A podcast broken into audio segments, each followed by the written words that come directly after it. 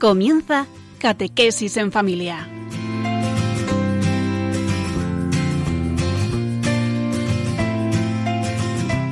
El sacerdote jesuita Diego Muñoz nos acompaña a lo largo de esta hora.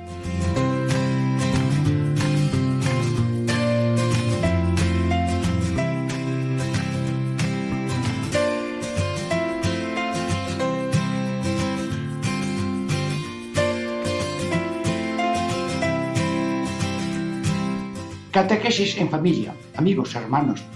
Hoy tenemos una sorpresa, bueno, dos sorpresas, porque de las tres partes que tiene nuestra catequesis, la primera va a ser una entrevista a una misionera catequista, pero no digo el nombre, que lo diga ella, de dónde es, y luego le hacemos la entrevista. Soy María Jesús Sánchez Díaz, pertenezco al Instituto Catequista Dolores Opeña, soy de Salamanca, ahora vivo en Toledo, y estamos colaborando en la parroquia de Tolosa. Muy bien. Bueno, después ya te preguntaré más cosas. Para la primera parte es la misionera. Y para una segunda parte tenemos aquí un sacerdote diocesano que diga su nombre. Soy José Luis Bellón Márquez, nacido en Villahermosa, Ciudad Real, pero me encuentro siguiendo a la iglesia como sacerdote en la diócesis de Málaga, párroco de Tolox, Alozaina y Casarabonela. Muy bien, pues ya nos dirás muchas cosas en la segunda parte del programa. Pero la tercera parte eh, está a cargo mía, que yo, como he estado en la novena de San Roque en Tolos, ya les contaré la experiencia que hemos tenido.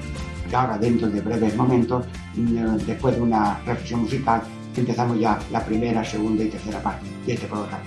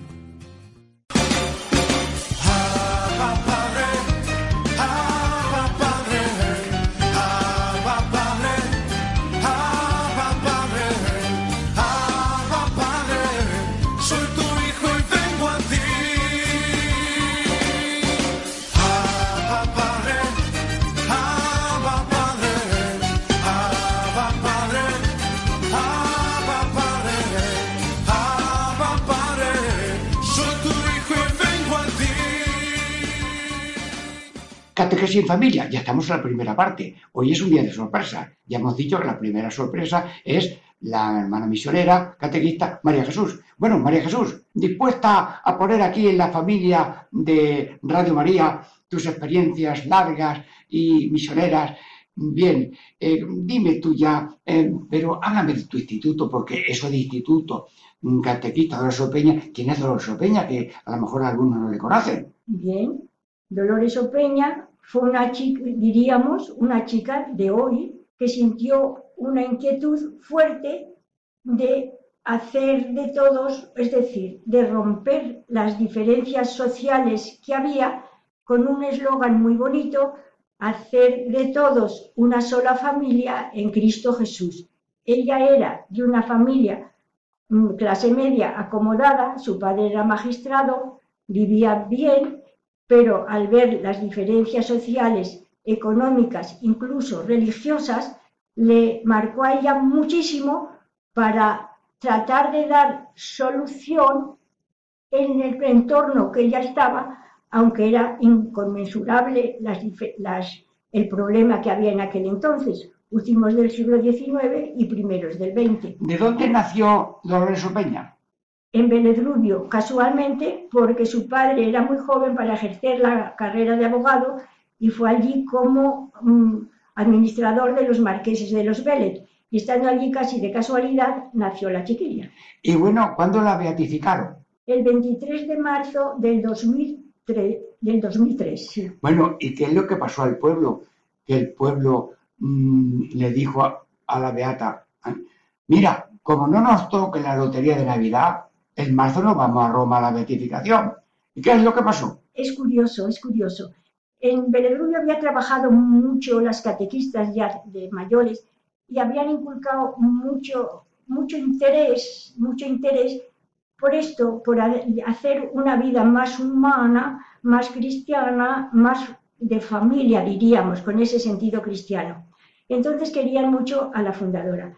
Y al beatificarla hubo una alegría grande en el pueblo, pero claro, suponía un gasto económico para llegar hasta Roma. Y le dijeron, como nos toque la lotería, iremos. Si no nos toca, no vamos a poder ir, Dolores Opeña. Ayúdanos desde el cielo. Y resultó que les tocó el gordo. A unos 14 millones, a otros 33. En total, que fue el Vélez Rubio a la beatificación de Dolores Opeña con mucha alegría y agradecimiento a Dios y a Dolores Opeña. Muy bien. Creo que eh, sois muy amigas. Dolores Opeña se escribía cartas de apostolado con el padre Tarín, que era misionero. Entonces, la Compañía de Jesús y el instituto han estado muy hermanados. Pero es que ahora mismo, cuando los jesuitas organizamos misiones, las catequistas vienen. ¿Cómo te va tu relación con la compañía en misiones populares? Bueno, si soy sincera, a mí me ha ido siempre bien con la compañía de Jesús, con los jesuitas. Desde pequeñita en Salamanca eran mis directores y ellos mismos, en, en una desorientación mía que buscaba algo que no encontraba, me hablaron de las catequistas, de las damas catequistas, como decíamos, como se llamaban antes. Y entonces ha habido ya una, una relación fuerte con la compañía de Jesús en mi vida, en mi vida de familia y también sobre, en el Instituto Catequista Dolores Opeña, porque Dolores Opeña quiso hacer como una, seguir las inspiraciones que Dios tenía, pero quería hacer un injerto de las constituciones de la Compañía de Jesús. Y un mismo jesuita le dijo que fundara algo, pero que no dejara la inspiración que Dios tenía, que cogiera así algunas reglas, lo que quisiera de la Compañía de Jesús, pero sin dejar el carisma que Dios le inspiraba a ella, el estilo que Dios inspiraba a ella de vivir el Evangelio. Y eso es, es lo que hizo, pero encontró un apoyo muy grande en la Compañía de Jesús. Y en España hemos tenido los jesuitas cinco centros misionales. Uno en Toledo, otro en Montilla. En, con las misiones que yo personalmente también he organizado muchas, ¿cómo has colaborado tú? Es de verdad que la acción de la gracia en las misiones populares es sorprendente. Hay una acción, diríamos, invisible, pero que tiene unos efectos notables por la alegría y la paz que deja en los corazones. Y además deja inquietudes de más. No sé si pega ahora, pero ese magis de San Ignacio de Loyola, ese más hacia Dios, aun superando dificultades, va dejando estas misiones rastro en las parroquias, en las personas que se misionan. No diré el 100%, eso Dios lo sabe, el número Dios lo sabe, pero que hay casos sorprendentes de acción de la gracia muy notables. Con los misioneros que he misionado, concretamente con el padre Diego Muñoz, jesuita, son ya casi 300 misiones, pero han, he misionado también con muchos misioneros, como el padre Terry, el padre Vicente Gijón, Vicente Gijón, padre, padre Eduardo Rodríguez. Eduardo Rodríguez, que, y así no voy a decir más nombres por no arrancarme. Muy bien. Y luego mmm, ustedes oyen las predicaciones o los Via Crucis, pero eh, ¿cómo colaboran en la visita? ¿Cuál es la colaboración de las catequistas en una misión popular? Pues lo primero que hacemos es respetar la acción del párroco. Incluso los mismos jesuitas lo han inculcado. No vayáis imponiendo cosas, ver, lo que quieren los párrocos. Y son ellos los que preferentemente hay que atender, hay que escuchar. Pero yo tengo la experiencia con los padres que he misionado, que es sorprendente. Empieza y parece que muchas veces dice uno, ¿y esto en qué quedará?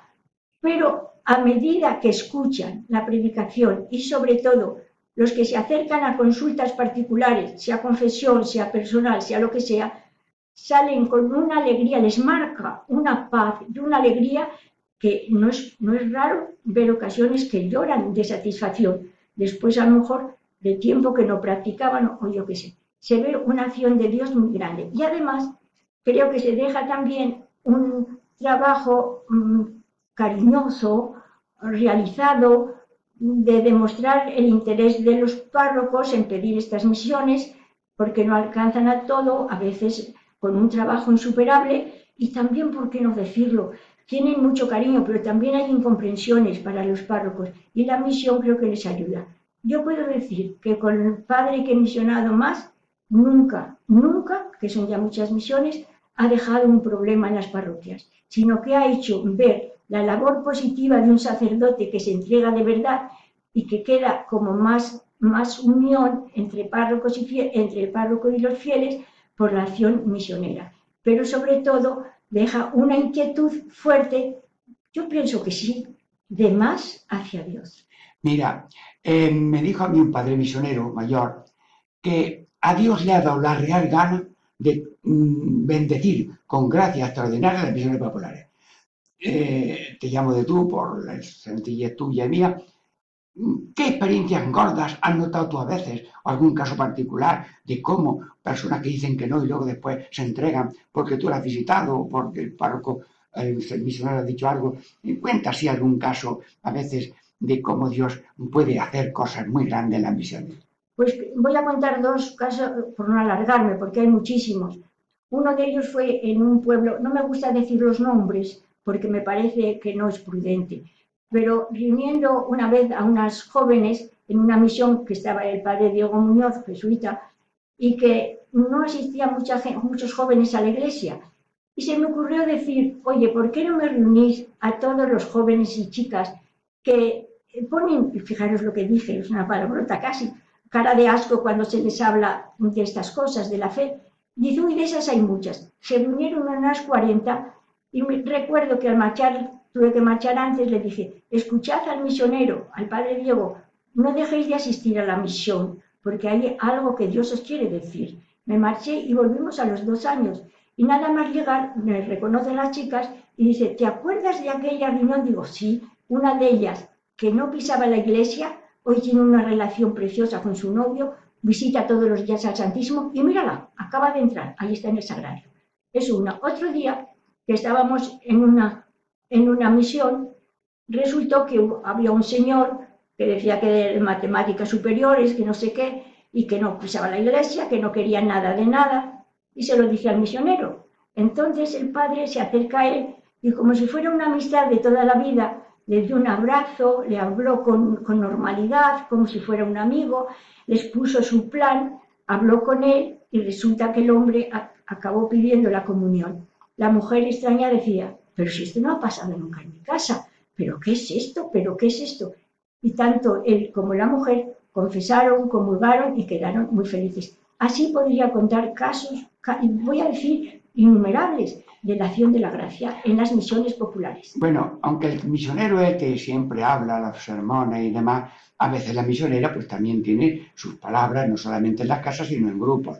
Pero ahora mismo tú tienes un grupo muy grande, una familia que se llama Radio María, que está a través de este programa escuchando. Bueno, y como están escuchando muchas familias, ahora mismo a estas familias que están escuchando por Radio María, diles lo que Dios ponga en tu corazón ahora mismo.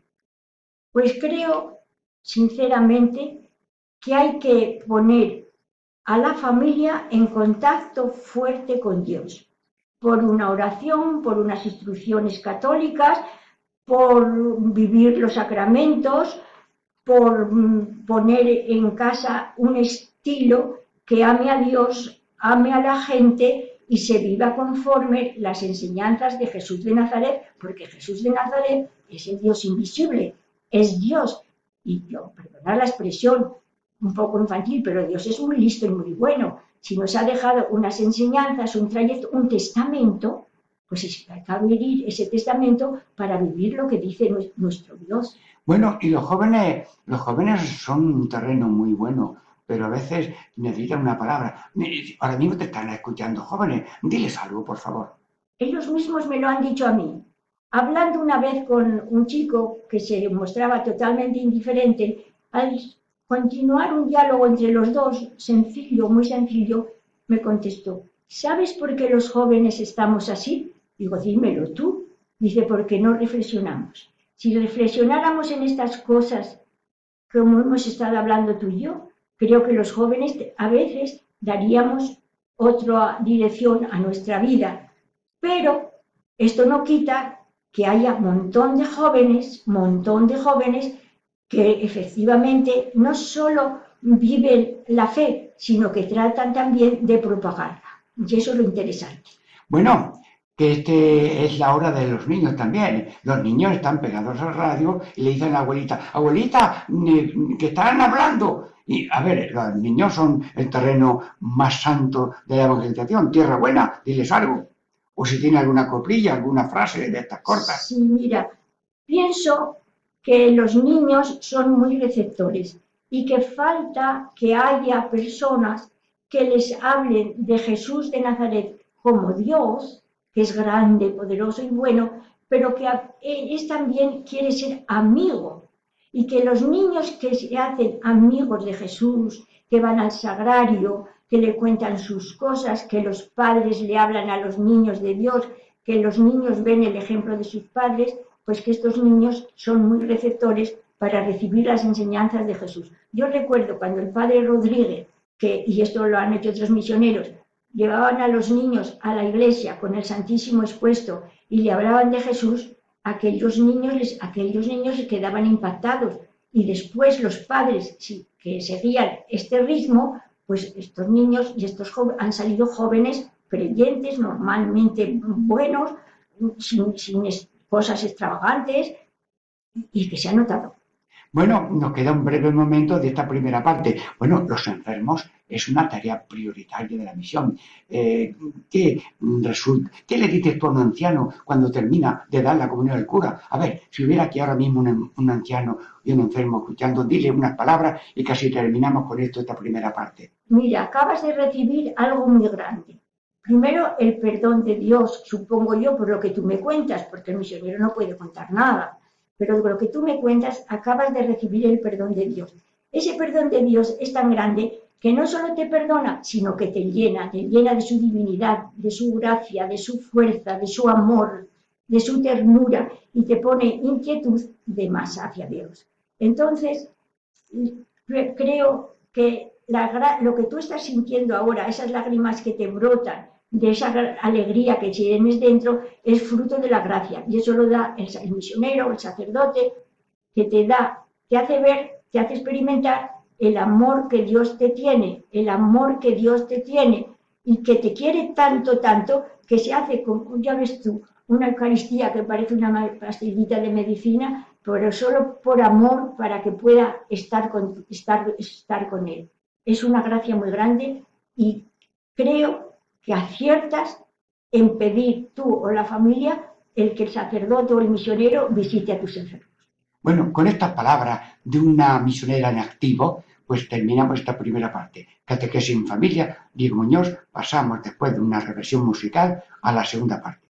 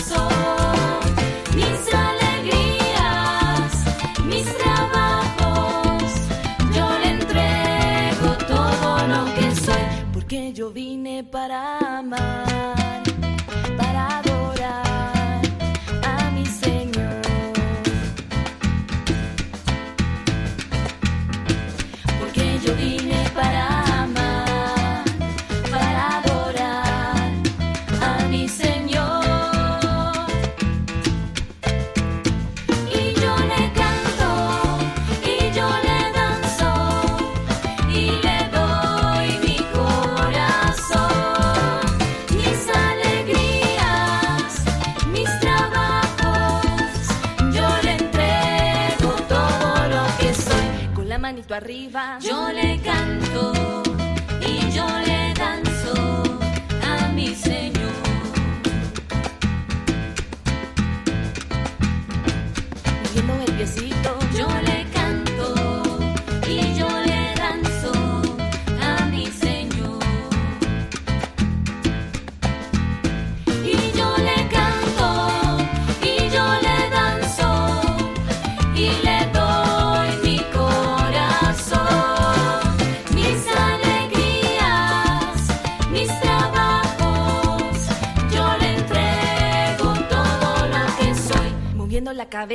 Yo le canto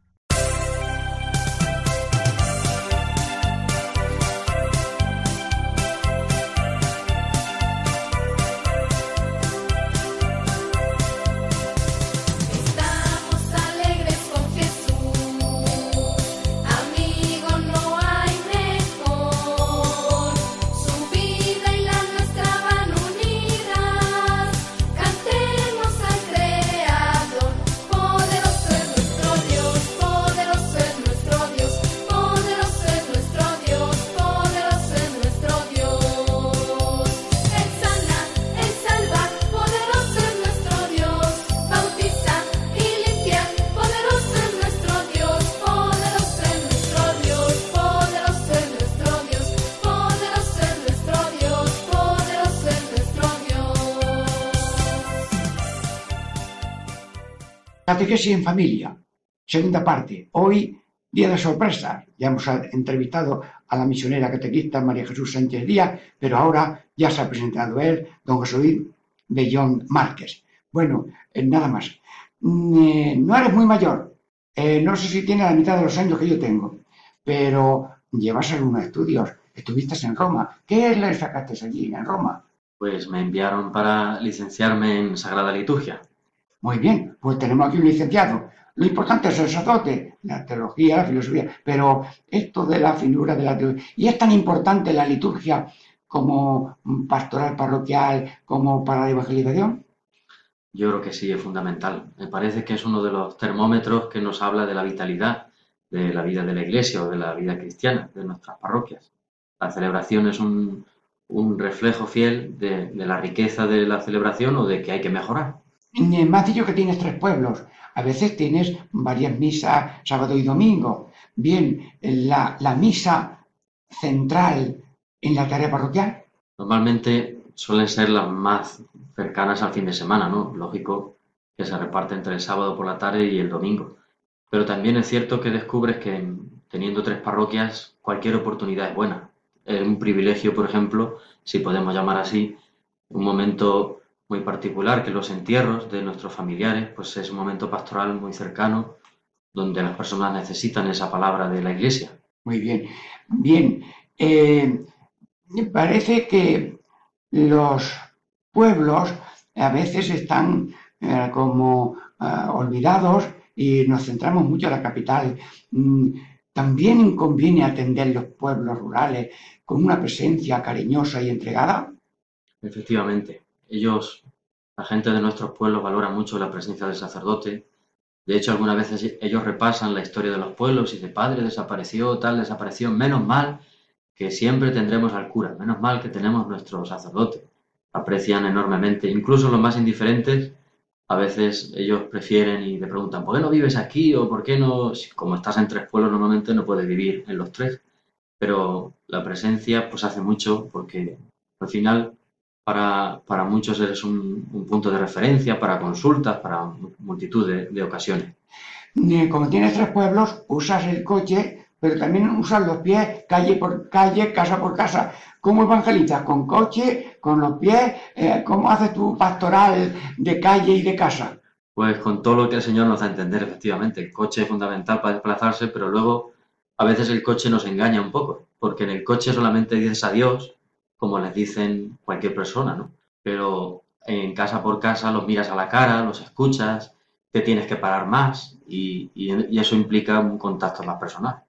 Bien, ¿el cura es un padre de 24 horas o nada más que oficina de 10 a 12? Me río porque es verdad que a veces te sientes limitado en fuerzas, pero, pero te das cuenta que, que la demanda pues hace que, que tengas que estar disponible, ¿no? Incluso por la noche estás rumiando lo que te han dicho uno o el otro para que por la mañana pronto puedas empezar a, pues eso, a servirles. Muy bien. Mm, El, el sacerdote es pastor que busca y pescador que espera. ¿Cómo combinan los dos oficios? Pues La confesional. efectivamente, hay momentos sacramentales como la confesión, como el despacho mismo se convierte en una acogida de muchas personas que quizá a lo mejor no te buscan porque tengan un interés especial en, algún sacramento, sino simplemente vienen y ahí comprueban un poco, salen con una idea o, se confirman en la idea de que a lo mejor estaban un poco alejados o al contrario, salen diciendo, bueno, pues me ha cogido, no me ha pedido nada, ¿no? A veces tienen la idea de que si entras vas a perder algo y al final muchos sienten que ganan, que ganan cuando, cuando traspasan a veces la puerta o cuando te encuentran por la calle. Yo hago despacho en, el coche, llevo siempre mi boli, mi agenda y apunto lo que sea en el coche, donde sea, en la carnicería, donde sea. Estupendo. Bien, eh, en la parroquia, pues mm, todo es mm, misión y cualquier encuentro, cualquier visita, cualquier cosa. Bien, en, en la parroquia, en la vida parroquial, por ejemplo, el confesionario es ese encuentro de Cristo con la persona para muchas tareas de sanación y de, y de perdón. Así es. Yo personalmente como sacerdote creo que lo he emocionado en muchos momentos y momentos que quizá pues Dios te está llamando a una prueba o, o estás atravesando un momento de cruz y Dios te cura allí porque ves a una persona que viene, quizá a lo mejor ni imaginaba que iba a confesar o, y resulta que, te encuentras con que, con que necesitaba que tú fueras en ese momento el Señor a su lado. Y te das cuenta que sale consolado, que sale después a lo mejor de largos años de una situación difícil o de un problema grave y, encuentran en, en el servicio de la confesión pues que se levanta su, su corazón. Sí, la confesión, resurrección, decía mm, Benedicto XVI, y vida nueva, decía el Papa Francisco. Pero el sagrario, la Eucaristía, la visita, mm, tú eres conductor de ovejas hacia Cristo, de una manera o de otra. La catequesis termina, de alguna manera, en encuentro sacramental, de visita o de comunión. El centro de la Eucaristía es el centro de la vida pastoral. Yo recuerdo a mis sacerdotes que el Señor ha puesto en mi camino, que es el ejemplo, quizá lo más grande que nos lleva a entender bien el Evangelio y a entender al Señor, cómo actúa Él en nuestra vida. Y recuerdo a mis sacerdotes que decían, ¿cuál es el vecino más importante del pueblo? ¿El alcalde? ¿El teniente de la Guardia Civil? eh, ¿El cura? Ninguno de ellos. El vecino que tenemos más importante es el mismo Dios, el Señor Qué precioso. que vive en medio de nosotros, vive al lado de tu casa, es tu vecino, Jesús. Y ese es el sentido de, de la, de la presencia eucarística del Señor, de la visita al sagrario, de invitarles a que vengan y que tengan ese ratillo de, oración. Algunos simplemente dicen, Padre, yo, yo solamente me descubro la gorra y le saludo, pero no paso un día sin pasar por la puerta. Y, yo creo que esa, ese trato de amor, ese detalle de amor con Jesús nos hace mucho bien. Le pregunté yo a un cura después de una misión que qué fruto había tenido una misión. Y me dijo, la misión es una desproporción entre medios y fines. Tú notas en la vida parroquial que nuestra pequeñez es y debilidad es el instrumento de la fuerza conversiva de Dios. lo noto por mí mismo, por mi limitación, no solamente personal o de conocimiento, sino por, por la situación, evidentemente, llevar tres parroquias pues exige a veces que no estás al 100% como persona, como tantas cosas. Pero veo precisamente eso que usted dice, que, que a veces en la limitación, en lo no siempre tan, tan esquematizado o tan estructurado a nivel empresarial, digamos, como haciendo, sino que en nuestra sencillez, nuestra cercanía, la gente encuentra precisamente eso, el, el contacto, hacen precisamente, el- les impacta más. Bien, y los, los sacerdotes, los obispos, todos los seglares, pues necesitamos estudio, mucha instrucción, pero eh, la asignatura de la humildad es la más importante de todas o la ponemos al final. ¿Cuánto te enseñan? ¿Cuánto te enseñan? A veces hay personas que todos juzgamos por apariencias, por desgracia nuestros ojos a veces son, son así, pero ¿cuánto te enseñan? Basta escuchar un poco y enseguida dices, Dios mío, ¿qué hay aquí detrás? Y detrás hay un- un tesoro, ¿no? Lo que pasa es que la vida cada uno le lleva por muchos caminos y a veces no, pero no nos corresponde a nosotros. Cada uno, como dice un padre misionero, cada uno hace lo que puede y lo que lo hace lo hace bien, si nadie le ha, le ha dicho otra cosa. Entonces creo que, que la humildad no viene porque nos la enseñan, no una humildad ñoña de, Mm, de no querer nada, sino una humildad que, que te enseña que, que los caminos de la vida son impresionantes. Me parece que alguno de los oyentes está esperando una palabra directa con fecha de ahora mismo. Eh, don José Luis, que nos conocemos de cuando eras párroco en el Buen Consejo de Torremolino. Y te di un curso de historia litúrgico. Bueno, saludamos a aquellos fieles que estarán escuchando hoy Radio María. Bueno, eh, la familia es el quicio de la comunidad humana y comunidad religiosa. Una palabra para la familia, catequesis en familia, estamos en un programa. No debemos de minusvalorar cualquier gesto en familia, cualquier gesto de fe. Coger la mano a un niño y enseñarle a hacer la cruz. O, o dar gracias porque a lo mejor la comida que está puesta ese día es más especial o porque han venido a visitarnos. Todos los gestos evangelizan. Y eso lo minoramos mucho. Tener una imagen en casa, cualquier circunstancia, creo que abre la puerta al amor de Dios en la familia. Muy bien, pero mm, también eh, los jóvenes eh, son eh, bien eh, problema, inquietud y de- ahora mismo destinatarios. Diles algo a los jóvenes, como le dijo Cristo, levántate y anda. Y el muchacho se puso de pie, y la chica que estaba dormida y muerta también se puso de pie. Venga, levanta al que esté dormido, venga, dile algo. A los jóvenes yo les diría, como Cristo, yo, nadie te ama como yo. Yo creo en ti y, y estoy a tu lado, no estoy solo. A veces me da la impresión de que se sienten como solos, como si nadie de verdad supiera lo que llevan dentro. Y tenemos una juventud maravillosa, pero a veces están solos, por desgracia, la vida, a veces de las familias, lleva un aislamiento un poco particular de los jóvenes y, Cristo les conoce y les quiere como, como nadie. Y los jóvenes son predilectos de- del Señor. Bueno, los niños, los niños, ha dicho el Papa, que ancianos y niños, los niños te están esperando. Y como eres especialista en piano, oye, me han que eres pianista, que, tocas el piano. Aquí no tenemos piano, ¿no? Pero por lo menos di alguna copla aunque sea de iglesia, ¿eh? Niños, ¿preparados? Llama a la abuela, que aquí don José va a cantar algo, aunque sea, yo que sé, alabado sea Santísimo o lo que tú digas. Ahora, cántame algo de lo que tú a tus, a tus pueblos se lo cantas y, y aquello parece un ángel de la tierra. Anda, canta algo, Pues, o di algo, venga. Recuerda algunos de los cantos ver, eucarísticos ¿no? sí. que a mí me han enseñado las personas más mayores. Lo canto, ¿no? Sí, sí, sí, ahora mismo. Bendito, bendito, bendito sea Dios. Los ángeles cantan y alaban al Señor. Yo creo, Jesús mío, que estás en el altar. Oculto en la hostia te vengo a adorar. No. Que Muy- por amor al hombre moriste en la cruz, al cáliz desciende por nuestra salud. Bueno, son Bueno, que, que estupendo. Pero como hemos estado en tu parroquia y tú me has acompañado en la visita de enfermos, dime tú a mí qué puesto tienen los enfermos en el corazón de Dios, en el corazón del párroco. Los enfermos, para mí como sacerdote, en, en medio de las tareas parroquiales, me los pone el Señor cada mañana.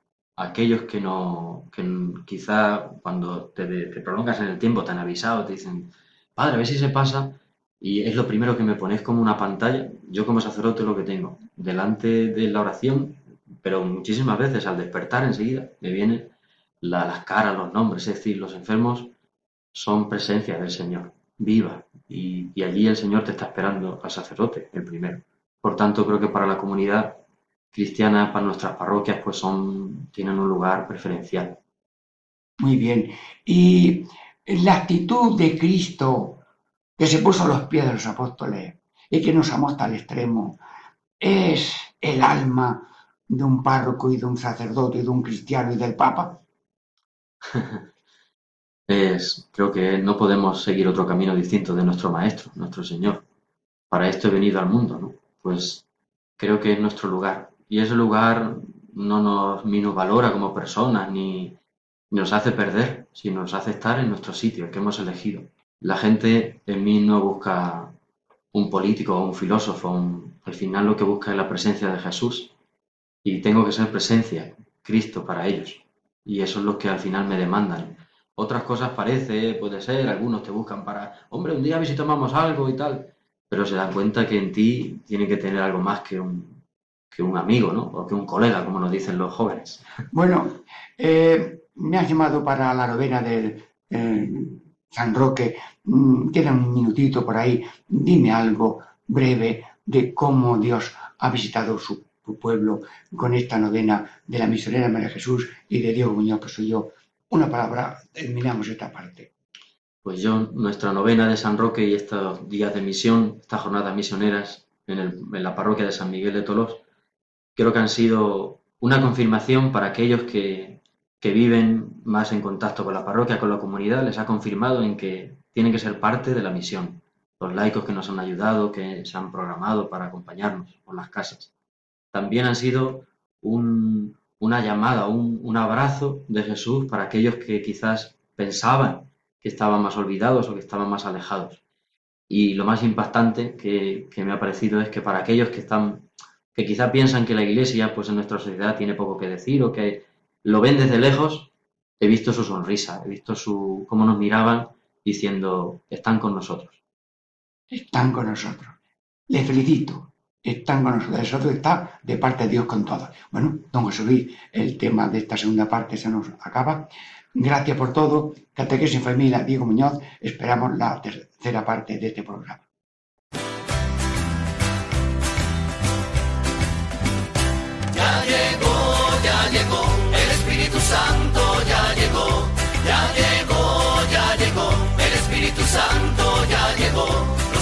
Las manos, lo siento en los pies, lo siento en el alma y en todo mi ser. Lo siento en las manos, lo siento en los pies, lo siento en el alma y en todo mi ser. Aquel que caminó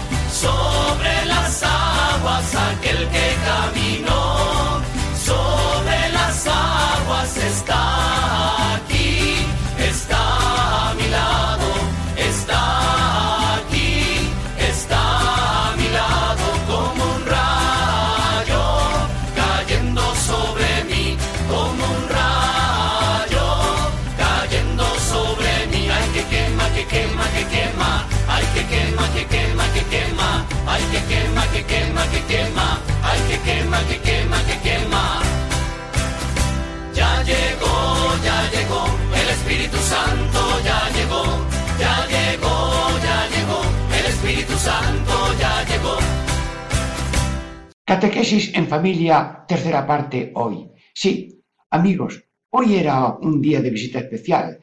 Hemos visto el alma misionera de la misionera catequista con su experiencia en nombre de Dios para llegar a los corazones.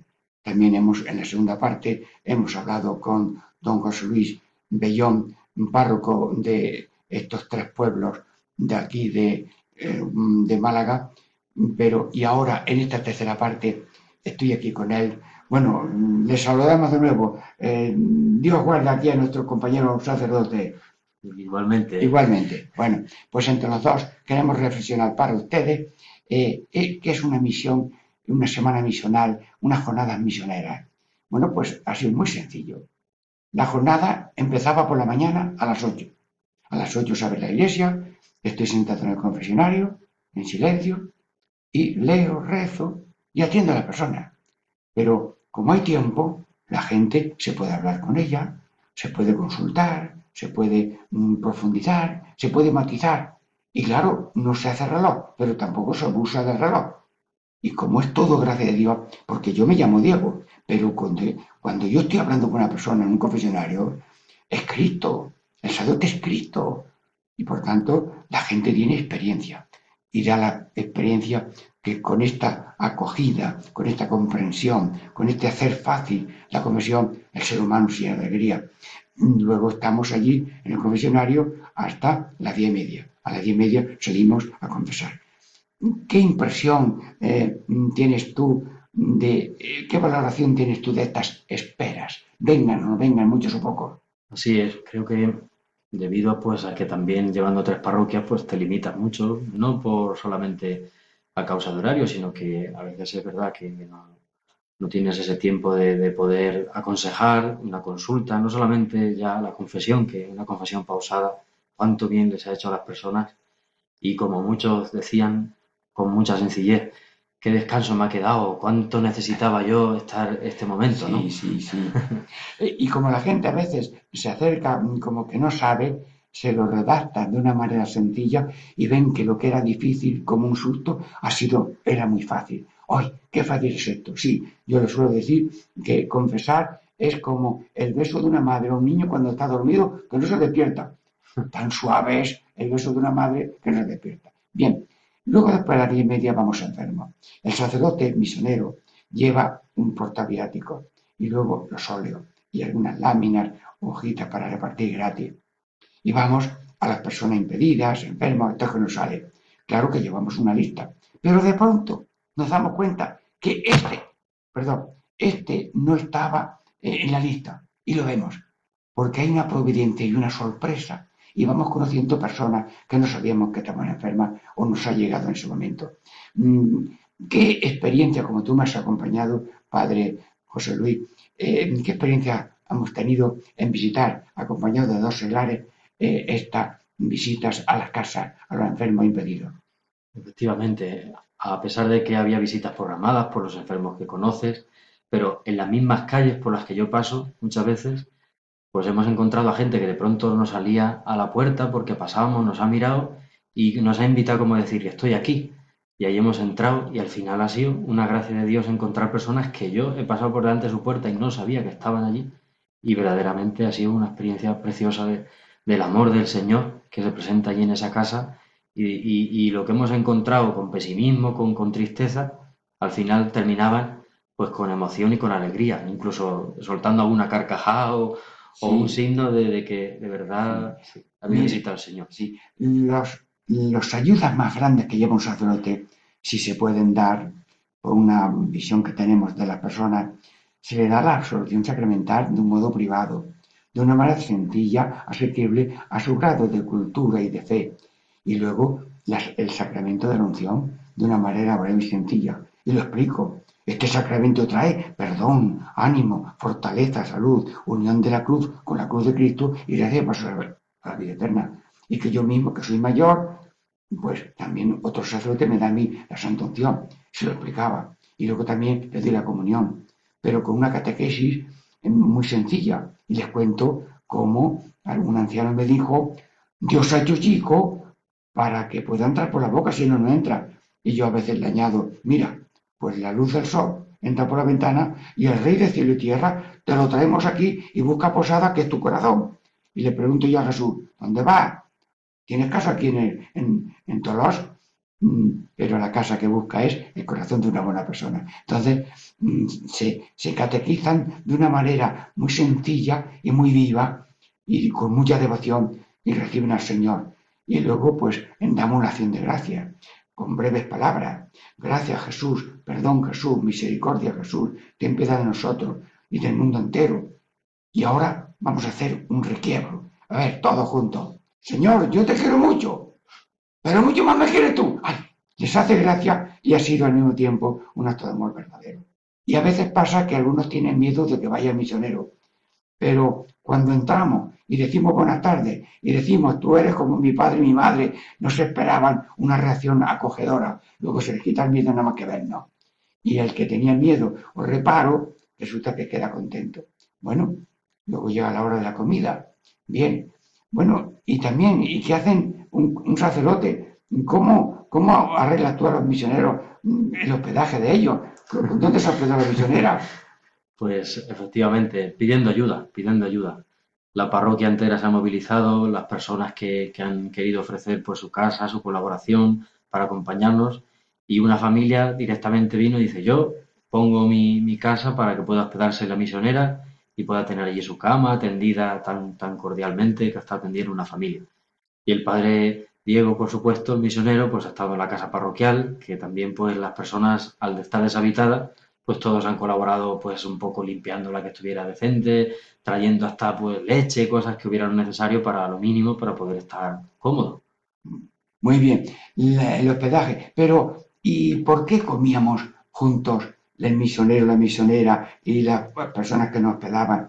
Eh, ¿La comida del misionero al mediodía es solamente comer o es que eso es un signo de ilusionarse unos a otros en la tarea que estamos haciendo? Así es. También familias han ofrecido o han invitado para ir a su casa. También era una forma de hacerse presente en algunos hogares, en algunas casas. Y sobre todo de tener también ese momento de, pues entre nosotros, yo en particular encontrándome con los dos misioneros, con el Padre Diego, usted y con la hermana María Jesús, pues de, de intercambiar también esa opinión y como, como un descanso del guerrero, ¿no? Que ha sido tremendo el- el- y maravilloso a la vez. Bueno, el horario este era, luego por la tarde, enseguida, ya a las 5, ya estoy por aquí por la iglesia, y de cinco y media a seis y media, una hora sagrada, cinco días, lunes, martes, miércoles, jueves y, y viernes. Bueno, y eso ahora le llamábamos el curso del lector litúrgico. Bueno, pero resulta que cuando don José Luis estaba párroco en la parroquia del Buen Consejo de Torremolino, me llamó para hacer un curso después de la misa de la tarde. Allí tuvimos tres horas de curso. Bueno, pues aquí hemos tenido cinco horas. Y entonces acude pues una veintena de personas, les hago leer, luego les, les explico la lectura y, y leen. Yo leo mm, como de una manera modélica, sencilla, y ya por imitación el ser humano sabe que hay que descansar en las comas, en los puntos, que hay que respirar, que hay que tener las vocales bien pronunciadas, las consonantes no omitidas, las sílabas, y estos pequeños detalles tan sencillos, pero el arte de un curso consiste en hacer yo primero lo que quiero que haga el otro. Los consejos valen, pero como esto es por imitación, ¿y qué es el problema de la lectura? Mira, el problema de la lectura es que todo el mundo cree que lee bien, porque se compara con sí mismo. Yo leo bien porque creo que hay que leer como yo leo. Como no tiene una referencia de otro modo de leer que caiga en la cuenta de detalles de sentido, de género literario y de pronunciación, pues entonces, al notar que hay otras maneras, entonces se va imitando. Y luego, con mucha oración. Les he dicho que el curso es un curso de humildad, de oración, porque somos dándole la boca a Dios. El que lee la Biblia está hablando con Dios, está oyendo a Dios. Y el que habla con Dios, pues está respondiendo.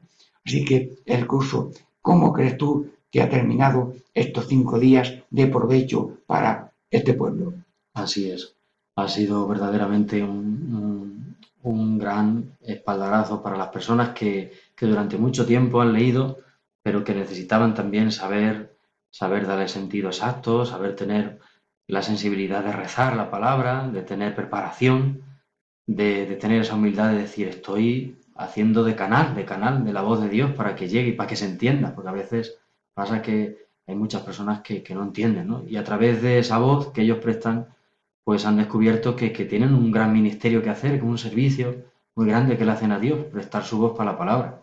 Y esta tarde mismo, en la celebración que hemos tenido esta tarde, ya hemos notado enseguida un lector común de la parroquia que ha pasado de la buena voluntad de leer, de ofrecerse, ha pasado a, a- intentar dar la entonación, hacer las pausas, buscando que esa palabra llegara, que, que llegara a, a las personas.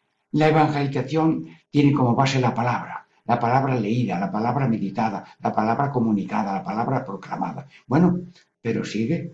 Luego de seis y media hasta las ocho y media, otra vez al confesionario, que es el momento sagrado de la espera. Cristo tiene derecho a encontrarse con el cristiano y el cristiano tiene derecho a encontrarse con Cristo y le damos esa facilidad en esas horas de espera que siempre ha habido alguna gente. Bien, y luego llega la misa.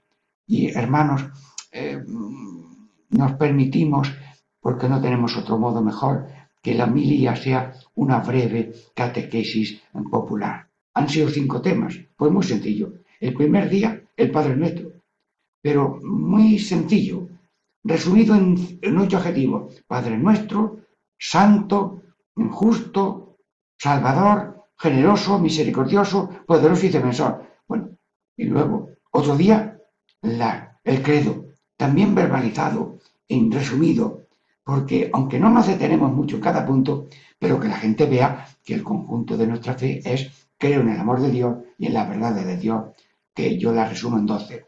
Padre, Hijo, Espíritu Santo, María, Iglesia, Misa, cielo, la, maldición que uno puede tener si se separa de Dios, el purgatorio, el bautismo, la resurrección de los muertos y el reino de Dios que es gracia y después gloria. Bueno, y luego los sacramentos. Siete son los sacramentos. Bueno, los niños que están ya aquí escuchando dirán, ya está el Padre bailando. Pues venga, todo a bailar. Siete son los sacramentos que Jesús instituyó para dar gracia y virtudes y salvar al pecador. Hermanos, con cariño se va diciendo los sacramentos del Señor y, y de una manera breve. En el sacramento, yo tengo hasta coplillas catequéticas cuando hablo con niños. En la pila del bautismo, Cristo nace en mí mismo y sabes la coplilla que tengo para la confirmación. Lo que pasa es que ya estoy ronco de tanto hablar y es esta. Espíritu Santo, repite, venga. Espíritu Santo. Ah, bueno, pueden repetir. Mis coplas vale si las repite el público. Venga. Espíritu Santo, Espíritu Santo, nos haces mejores nos haces mejores, mientras nuestro cuerpo mientras nuestro cuerpo nos hace mayores. nos hace mayores. Que tururururu. Que tururururu. Bueno, la de la confirmación, luego la penitencia con cariño y cuento alguna anécdota, algún eh, chiste bonito. La, la Eucaristía en doce palabras, en diez palabras, la Eucaristía, presencia de Jesús, comida de Jesús, sacrificio, memorial, alianza, Pascua, oración, reparación, salvación, acción de gracia. Y luego la unción de enfermos, que tiene tantos frutos, el orden sacerdotal, el regalo que Dios ha hecho a los seres humanos, porque el sacerdote es el regalo de Dios a la humanidad. Porque como es sacerdote, hay Eucaristía, hay confesión, claro, siempre subordinados a los obispos, que son los que son consagrados dirigentes del pueblo de Dios. Y luego el sacramento del matrimonio. Y el matrimonio pues tiene tres palabras grandes, Padre, Hijo y Espíritu Santo. Porque el Padre bendice a la familia, el Hijo es la fuerza de la familia y el Espíritu Santo es el que conduce la familia. Bueno, estamos ya terminando esta tercera parte. San Roque bendito, ha sido una protección tuya con tus milagros para que nos bendigas en tener esta mm, semana misionera, diríamos, eh, de San Roque, para que la devoción a San Roque tenga estos preparativos y ánimo para una fe y vida cristiana. ¿Quiere decir algo nuestro párroco? Pues yo diría que el primer, cuando pensamos en esta jornada misionera, decíamos, ¿cómo será? ¿Cómo vamos a hacer? Y al final todo el mundo ha ayudado, ha puesto, ha dado lo mejor, sencillamente lo que cada uno podía. Cuando nos vieron el primer día por la calle, algunos mirando extrañados decían, ¿dónde irán estos? ¿Dónde van? ¿Quién son? Después, a los dos días, la gente decía, ya van otra vez. Y hoy la gente se ha despedido diciendo, gracias porque habéis venido. Pues gracias, Jesús, que nos ha llamado para esta misión. Catequesis en familia, con toda fe y alegría, el Señor nos bendiga en el nombre del Padre y del Hijo y del Espíritu Santo. Amén.